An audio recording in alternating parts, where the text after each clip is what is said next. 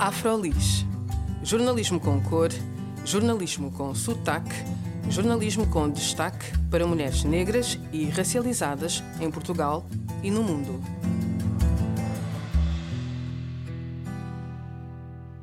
Olá, o meu nome é Julia M. Tavares e este é mais um episódio do Afrolis Podcast. Neste espaço, falamos sobre as lutas, as conquistas e as histórias de mulheres racializadas em Portugal e no mundo. No entanto, este episódio será um pouco diferente. Hoje vamos falar sobre masculinidade em contextos periféricos e como isso afeta os homens, as mulheres e toda a comunidade, sendo por isso fundamental discutir formas de desconstruir comportamentos e atitudes que reproduzem as desigualdades de género e violência. Para nos ajudar nessa reflexão, conversamos hoje no estúdio criativo com Ayrton César Monteiro, um jovem imigrante cabo-verdiano que vive em Chelas. Trabalha como Social Media Manager e é licenciado em Relações Internacionais. Para além disso, escreve para as gargantas soltas do Gerador sobre mudanças sociais, cultura e entre outros assuntos. Olá, Ayrton. Obrigada por teres aceitado o nosso convite. Olá, Júlia. Olá, Feliz. Obrigado pelo convite. No texto que tu escreveste para as Gargantas Soltas do Gerador, que é um espaço para um conjunto de colunas de opinião com regularidade quinzenal uh, sobre masculinidade tóxica, colocaste duas questões.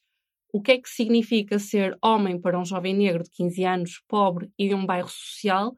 Ou melhor, como é que esse jovem pode afirmar a sua masculinidade?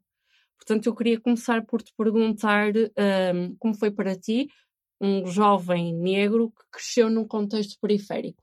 Eu cresci um pouco por toda a parte de, de Lisboa, tanto do outro lado do rio como, como aqui no centro, Xabregas, Chelas, um, Amadora. Vivi um pouco por toda a parte e também pude estar um pouco por toda a parte um, dentro, dentro de Lisboa.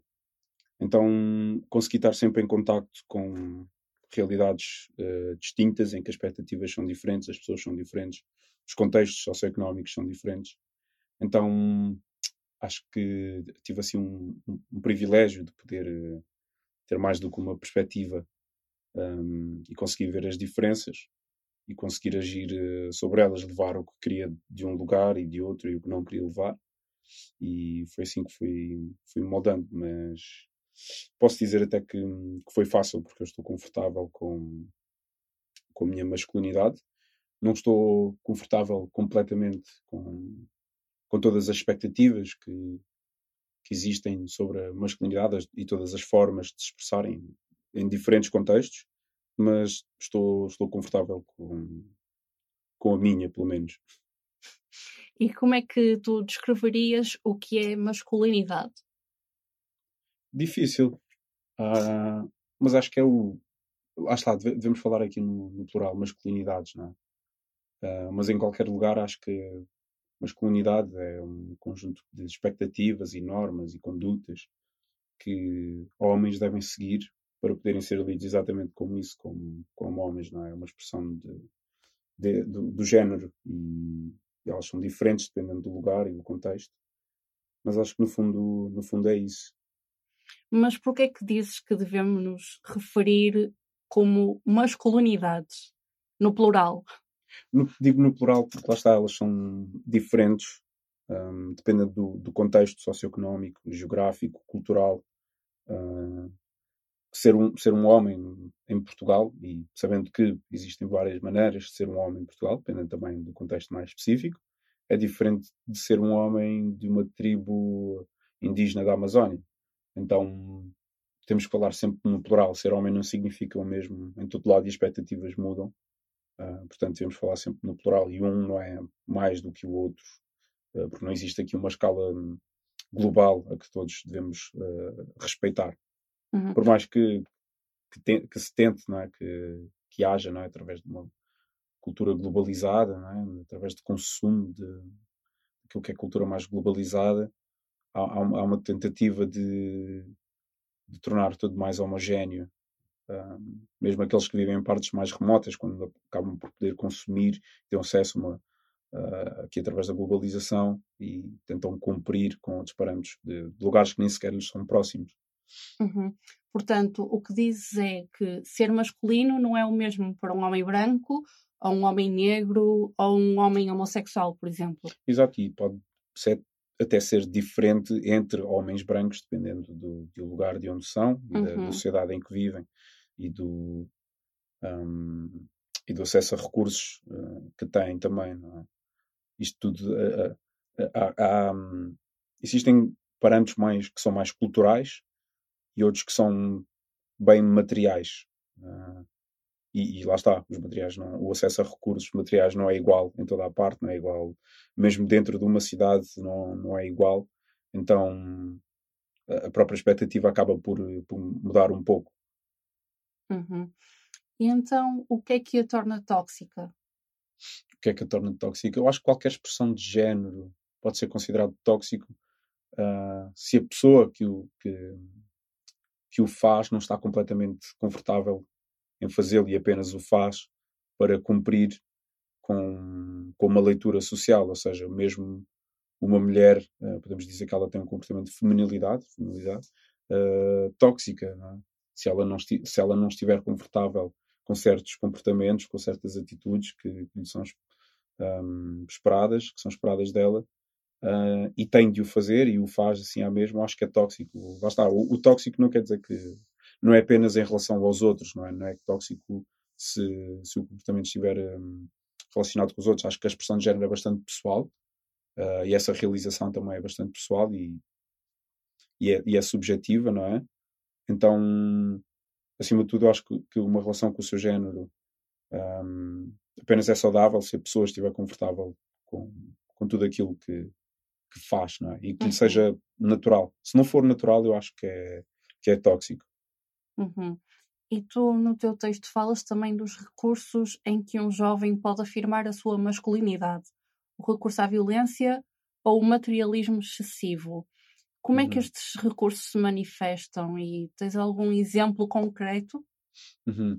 Uh, podemos aqui ver desta perspectiva um, um jovem que vive aqui no, uh, debaixo do capitalismo que nós todos vivemos e que as expectativas de um homem uh, no capitalismo é de ser um provedor para a sua família, não é? uma, família heteronormativa é que, e que tenha filhos. O, a expectativa é que ele seja um provedor para a família, tenha aqui estabilidade financeira, e dê segurança à sua família. Não há nada de, de errado nisso.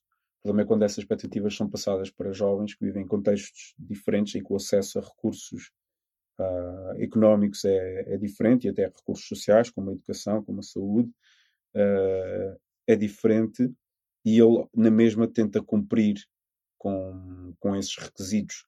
E não tendo o acesso aos recursos que outros poderão ter, ele vai procurar uh, afirmar-se de outra forma. Um, lá está, as expectativas acabam por mudar um pouco também, como a realização e os caminhos que, que são escolhidos para essa realização. E muitas vezes, uh, se não, não têm essa estabilidade financeira e o último recurso que acabam por ter, pode ser, pode ser e é muitas vezes o da violência. Uhum. A violência contra uh, os seus pares, ou seja, outros jovens, aqui falamos de pessoas iguais a mim, outros jovens negros, né? a violência é bastante presente aqui em contextos periféricos, sejam os seus pares do, da própria zona onde vivem, ou os seus pares de, de outros bairros, jovens negros de outros bairros, um, como também sobre mulheres, não é? Temos que ver sobre quem é que eles podem exercer a violência. Muito provavelmente não conseguem infligir violência sobre aqueles que, que veem como seus superiores, não é? Uma pessoa branca, de um meio mais favorecido e que viva noutra, uhum. no outro lado da cidade e que, esteja, que está mais protegido uh, dessa afirmação. Então, essa, essa violência é dirigida àqueles que estão mais desprotegidos, que, que são aqueles que são iguais a si, e, e, mulheres que também são iguais a si, não é? Principalmente mulheres negras. A violência, a violência doméstica é, é, é, é, é maior entre, entre aqueles que são pares, não é? Não há aqui violência doméstica entre um homem pobre e uma mulher rica, até porque os núcleos familiares também costumam ter essa, essa esse, lugar comum não é? de, do acesso a, a, recursos e o lugar na sociedade é igual, não é? Não temos aqui pessoas de, de posições económicas muito diferentes uhum. a criarem núcleos familiares. Então, uh, se tentarmos combater esta violência que é uhum. é incutida aos homens, conseguiríamos também reduzir a violência que é cometida por homens a mulheres? Eu, eu, eu acho que sim, mas acima de tudo acho que, que é preciso uh, remendar um, o lugar dessas pessoas. Uhum. Não um lugar físico, não um lugar geográfico, no seu lugar na sociedade e o, o acesso a recursos que tem. Eu acho que mudando uh, a sua posição socioeconómica, consegue-se muito mudar uh, aquilo que é cultura de afirmação de masculinidade, de feminilidade, uh, de expressão de género no geral, naqueles lugares. E também mudam-se as expectativas, mudam-se os recursos que essas pessoas têm acesso para realizar essa, essa afirmação e também muda-se os resultados, que no, no, caso muitas vezes é violência doméstica, é violência uhum. entre os pares, é violência entre jovens. Uh, acho que para, para mudar essa toxicidade é preciso mudar um, é preciso mudar muito da, da, da estrutura da, da, sociedade, não é?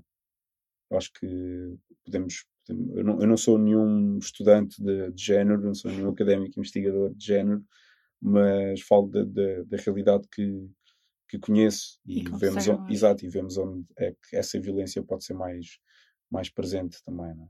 Uh, está, antes mencionaste aqui também outra coisa que menciono no texto, como forma de atingir aqui essa afirmação de masculinidade, que é o recurso a, a, a bens materiais, não é? Usar aqui meio como uma capa. Acho que masculinidade, expressão de género no geral tem muito a ver com, com confiança, e às vezes é essa confiança não tem de ser verdadeira, só temos de a transparecer e conseguir eh, parecer confiante, às vezes é muito importante para, para sobreviver, não é? Em ecossistemas sensíveis. Uhum.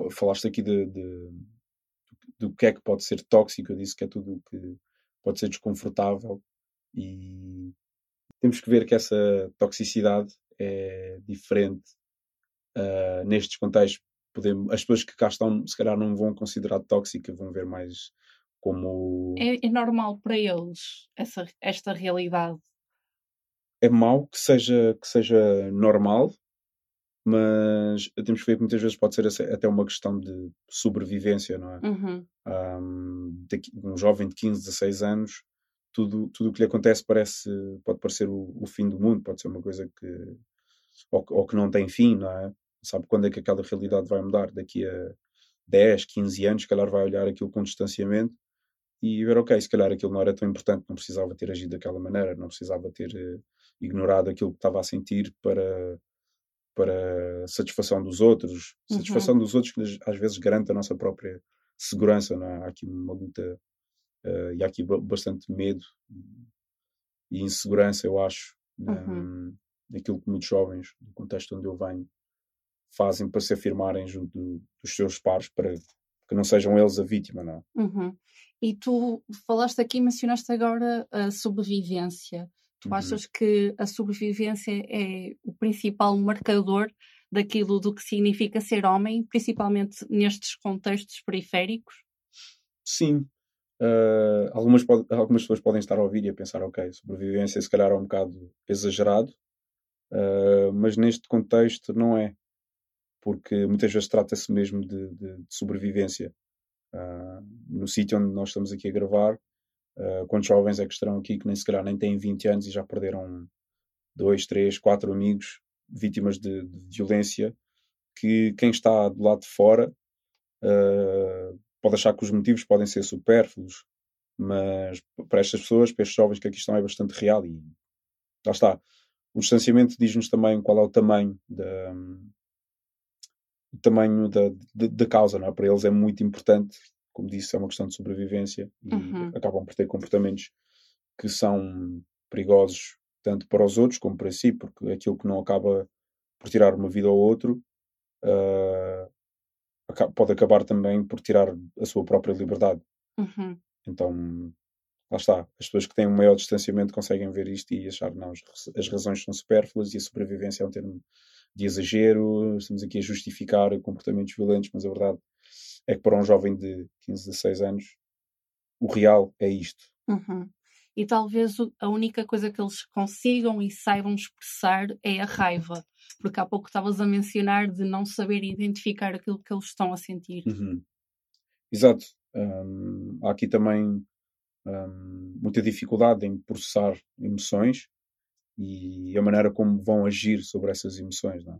Uhum. Uh, o que importa é colocar aqui uma capa e parecer que está tudo bem e ignorar completamente essas emoções, até porque em qualquer lado é ensinado que homens devem homens não têm emoções, homens Uhum. têm que ser frios, têm que ser mais calculistas, têm que ser mais racionais e acabam por não fazer nenhuma coisa nem outra. Eles acabam por agir sobre essas emoções ah, e ao mesmo tempo acham que estão a ser bastante eh, racionais, mas não estão a processá-los e não estão a agir de uma forma saudável, não é? Mas lá está, é questão do distanciamento. Aquilo no momento é super importante, é Exato. gigante, é relevante para o seu futuro, é relevante para a sua própria segurança e é dessa forma que, que vão agir, não é? Uhum. Isto tanto a violência como este encobrimento através de roupas de marca, joias, whatever. Uhum. E esses bens excessivos estão de certa forma ligados àquilo que tu mencionas também no teu texto da cultura hustle? O que é que isso significa?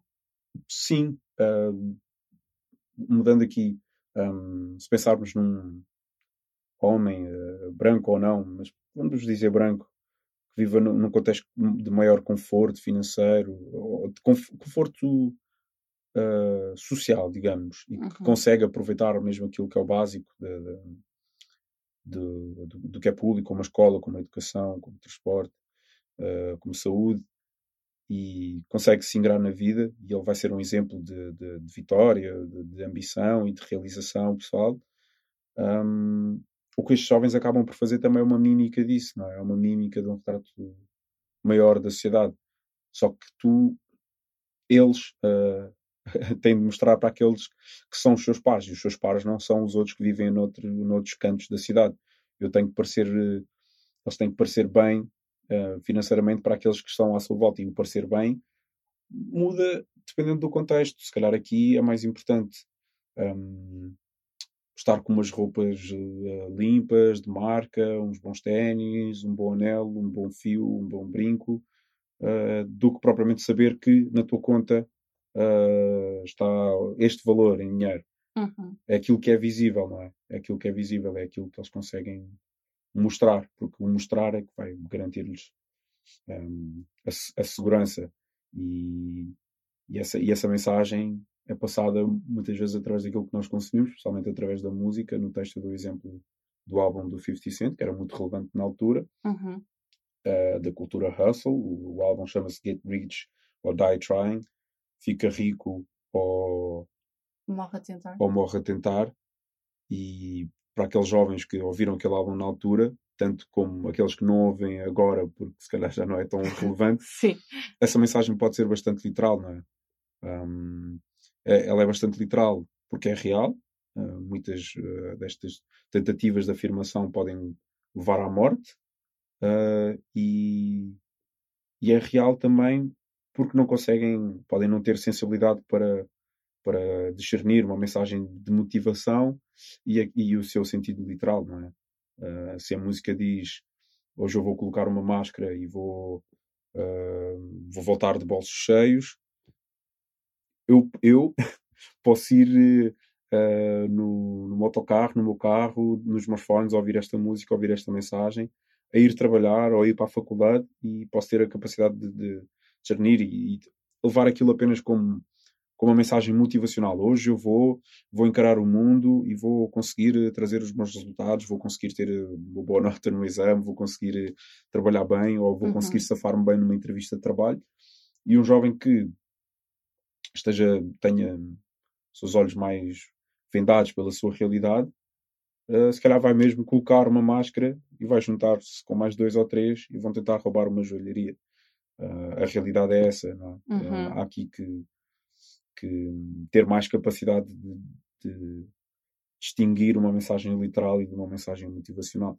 E se há 20, 20, 15 anos essa mensagem era muito passada através do hip hop, que eram os meios que se calhar consumíamos mais, Uhum. Uh, agora ela também é muito passada através de influências digitais, sejam youtubers ou perfis de Instagram que mo- mostram um estilo de vida uh, de, de luxo e que vendem esta ideia de que qualquer um que o esteja a ouvir consegue, consegue alcançar esse estilo de vida também, sem ter, um, sem ter uh, filtro para, para perceber que o seu público não é todo igual, não é? E há pessoas que vão, vão tirar os fones e olhar para a sua realidade e ver aquilo que lhe é mais acessível, aquilo que conseguem fazer. Não é fácil para um miúdo de 17 anos do bairro uh, do nada criar uma carteira digital e começar a comprar uh, criptomoedas e uhum. especular, até porque ele precisa de comer, precisa de contribuir em casa hoje, amanhã e não daqui a 3, 4 meses quando essa moeda valorizar, não é? Então ele vai tentar ganhar o dinheiro fácil e o dinheiro fácil muitas vezes acaba por ser por caminhos que o prejudicam a si ou prejudicam outros. Então é, é, é difícil que é difícil controlar esse consumo. Acho que não, não, deve, não, não deve haver nenhuma censura sobre esses conteúdos, é? sobre o consumo desses, conteúdos, desses conteúdos. Uhum. Mas eu, estando mais próximo dessa realidade, sei como é que essa, esse consumo uh, pode ser uh, tóxico, é? Uhum. Ou pode levar a comportamentos tóxicos, neste caso. E que influenciadores digitais é que falas? Tens algum exemplo? Posso, se calhar, aquele que é, que é o mais relevante neste momento, por todos os maus motivos, uh, o Andrew Tate, principalmente por ser uh, ambíguo, acho que ele tem ancestralidade negra. Uhum. Ele o pode, pai é, é, era, okay. era negro, sim. Yeah, uh, ele pode passar por um homem negro, como também pode facilmente passar por um homem branco. Eu acho que ele é bastante ambíguo. Uhum. E vejo muitos, muitos jovens negros a consumir o seu conteúdo e a tentar replicar aquele comportamento. Uh, isto aqui estamos a falar do, do acesso e acumulação de recursos materiais, não é? dinheiro, a carros, a, tudo o que parece ser uma vida de luxo, mas também o, todo o comportamento tóxico com, com mulheres, não é? A mensagem dele é bastante misógina e toda aquela mensagem de uh, macho alfa, uhum. para além de achar que é bastante ultrapassada um, para, para, para os tempos em que vivemos, também é inadequada para, para o público que o consome e que não consegue realizar essa, uhum dessa forma, sem ser de uma forma, essa, essa meta, não é? Sem ser de uma forma tóxica para si ou para, ou para outros. Uhum. E depois também há muitos jovens que consomem, por exemplo, Jordan Peterson, uhum. por exemplo, que também tem uma ideia mais conservadora da, das relações entre homens e mulheres. Exato. Como é que tu achas que nós podemos combater este tipo de conservadorismo que está a surgir agora entre os mais jovens com aquilo que tu defendes? Uhum. Eu, eu acho que acho que são homens bastante inseguros. Acho que são homens bastante inseguros porque a sua afirmação depende muito daquilo que do lugar onde eles conseguem colocar uhum. as mulheres. Uh, aquilo que eles dizem é bastante direcionado para homens que também acho que também se sentem assim e acham que a sua posição de, do homem está muito relacionada com a posição onde fica a mulher, porque o discurso uhum. deles é bastante esse. E vemos muitos jovens a tentar replicar isso. Como disse, nós não podemos censurar esse consumo, mas podemos, sei lá, fazer um maior acompanhamento, mostrar outras formas saudáveis de se afirmarem, não é? Uh, claro que a afirmação para aqueles que, que, são heterossexuais perante as mulheres vai ser sempre importante, precisam de se sentir atraentes, mostrar alguma confiança um, e também Uh, a estabilidade financeira vai ser sempre importante, isso é, isso é mesmo essencial. Um, tanto para homens como mulheres neste contexto é essencial a, a estabilidade financeira. Então, acho que, passa muito por outros ag agentes que tenham, que tenham maior proximidade com estes homens mais vulneráveis, de fazer esse acompanhamento, não é? De mostrar outras, mostrar alternativas para a, para a afirmação. É? Uhum. Acho que isso também passa muito pelo, espírito de comunidade, não é? Ah, não, não, não disse antes, mas muito do que estes influenciadores, tanto de agora como de há 15, 20 anos, passam é muita mensagem de individualismo. Uhum. É muito individualismo. Acho que nós tem, tem que ser feito aqui mais um trabalho de coletivo, de coletivo comunidade. Exato. Pensar aqui no, no bem comum uh, maior e, e tentar que isso e mostrar que isso também pode ser uh, um meio para, para uma afirmação de um lugar na sociedade no geral e não só no meio em que estão inseridos, ou seja, abrir aqui mais horizontes também.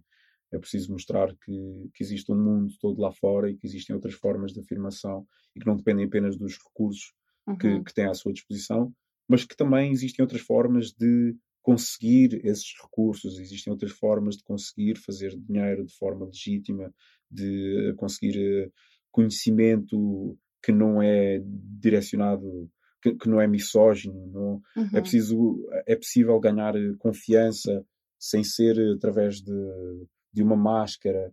Um, enfim, é muito trabalho a ser feito.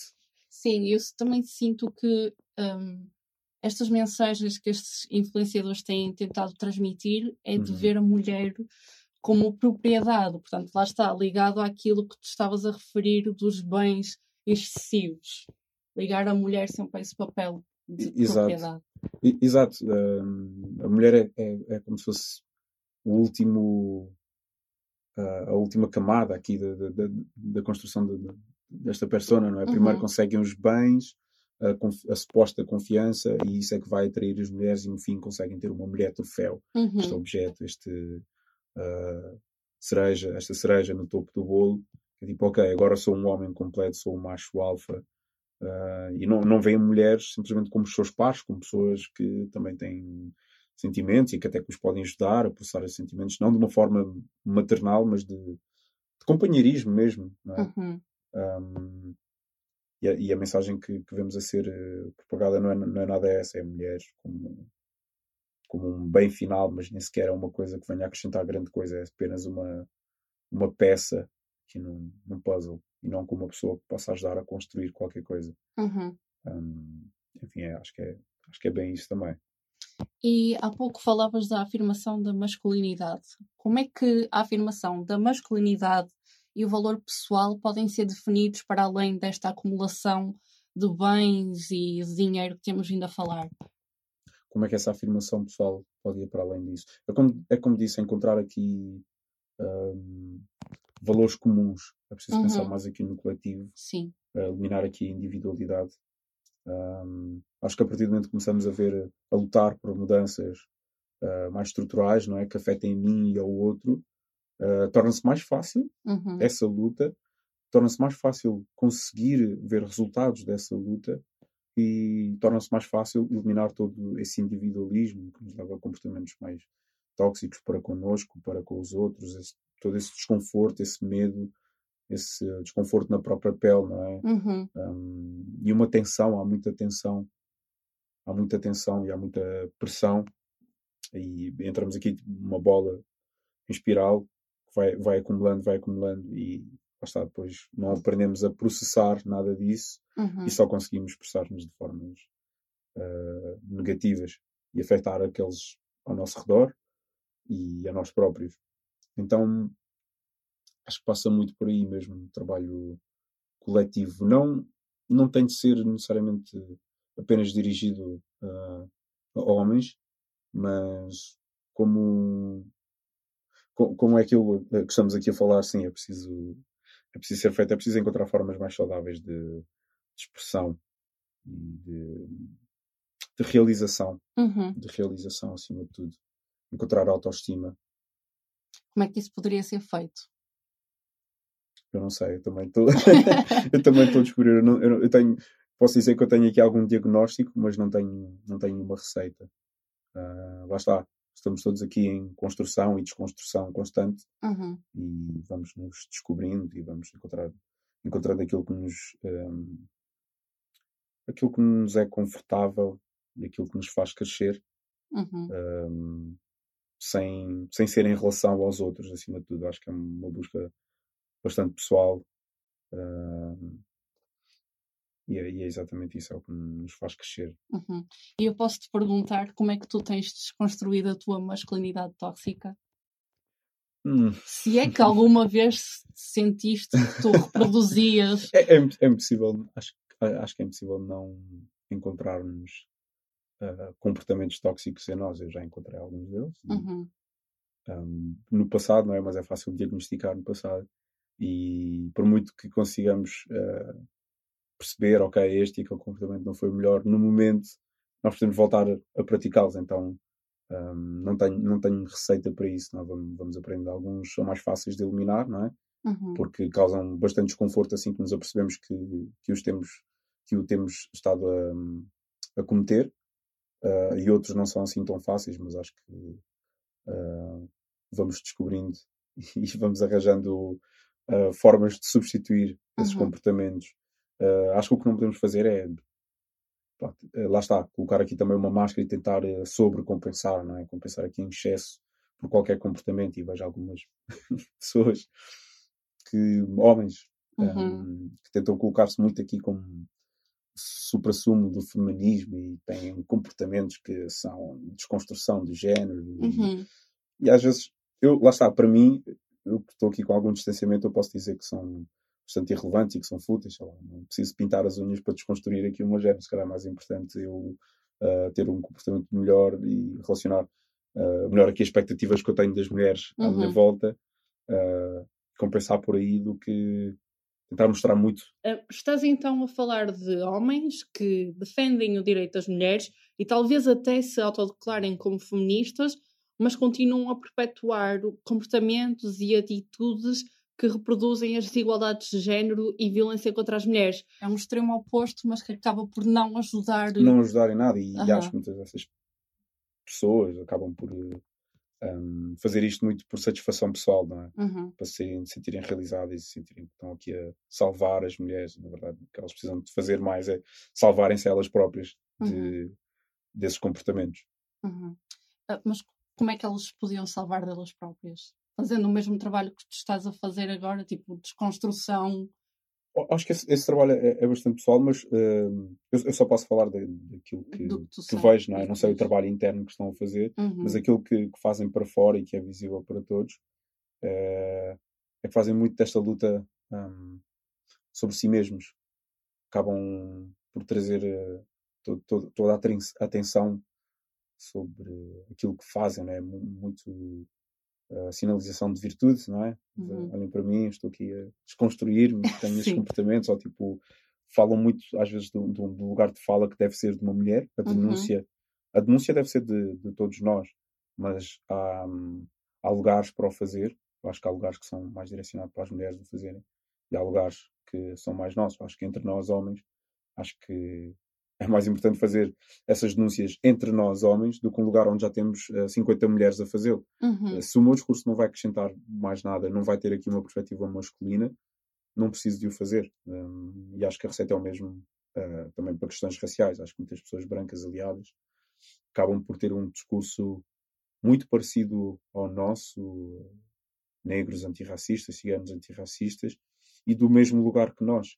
Quando eu já estou a dizer aquilo que eu sinto, não precisas dizer aquilo que eu sinto, diz-me aquilo que tu sentes como homem branco que está a fazer isto. Então acho que passa muito por aí homens uh, assumirem o seu lugar uhum, uh, e falarem nesses lugares, se calhar, onde uma mulher não vai conseguir falar tão facilmente, ou se calhar dar, dar o apoio quando uma mulher faz uma denúncia nesses lugares. uhum, Um, e o mesmo passa aqui também pelos comportamentos, uh, não, não uh, relacionando isto com mulheres, pensando aqui estritamente em masculinidade, isto também passa muito por aí, não é? Quando vemos um comportamento uh, tóxico, mesmo que não tenha um, relação com mulheres, uh, tentar al- alertar para essa pessoa e tentar perceber se essa pessoa está realmente confortável com, o comportamento, com aquele comportamento que está a ter ou só Uhum. o faz para, para se poder afirmar e vemos esse, hum, essa insegurança, não é? Temos que Uhum. começar a reparar aqui nas inseguranças do- dos homens do nosso meio e ajudá-los com isso, mostrar que existem aqui alternativas para, para a sua afirmação. Mas lá está, também eu estou a aprender, também eu estou em construção e desconstrução e não sou, acho que não sou duro com, com os outros porque percebo o lugar de onde vêm e eu percebo, principalmente jovens como eu, quão difícil pode ser eh, hum, ter, ter outra perspectiva. Lá está, Uhum. eu, eu assumo, eu tive o privilégio de circular por realidades bastante diferentes e conseguir ter eh, perspectivas diferentes e lá está. uhum, É, e não foi, não foi escolha minha. Foram circunstâncias da vida, não é? Tive que mudar de casa várias vezes, mudei de escola várias vezes, tive de relacionar-me com pessoas diferentes. Então percebo que muitas vezes não, não temos aqui hum, grande agencialidade hum, no, no que nos acontece. Mas dentro daquilo que nós podemos fazer, acho que devemos, devemos, colocar todo o esforço nisso. uhum. Bem, muito obrigada, Ayrton, por este momento. E obrigada a todas as pessoas que nos acompanham aqui no Alfeliz Podcast. O meu nome é Juliana Tavares e até à próxima. Afrolis. Jornalismo com cor, jornalismo com sotaque, jornalismo com destaque para mulheres negras e racializadas em Portugal e no mundo.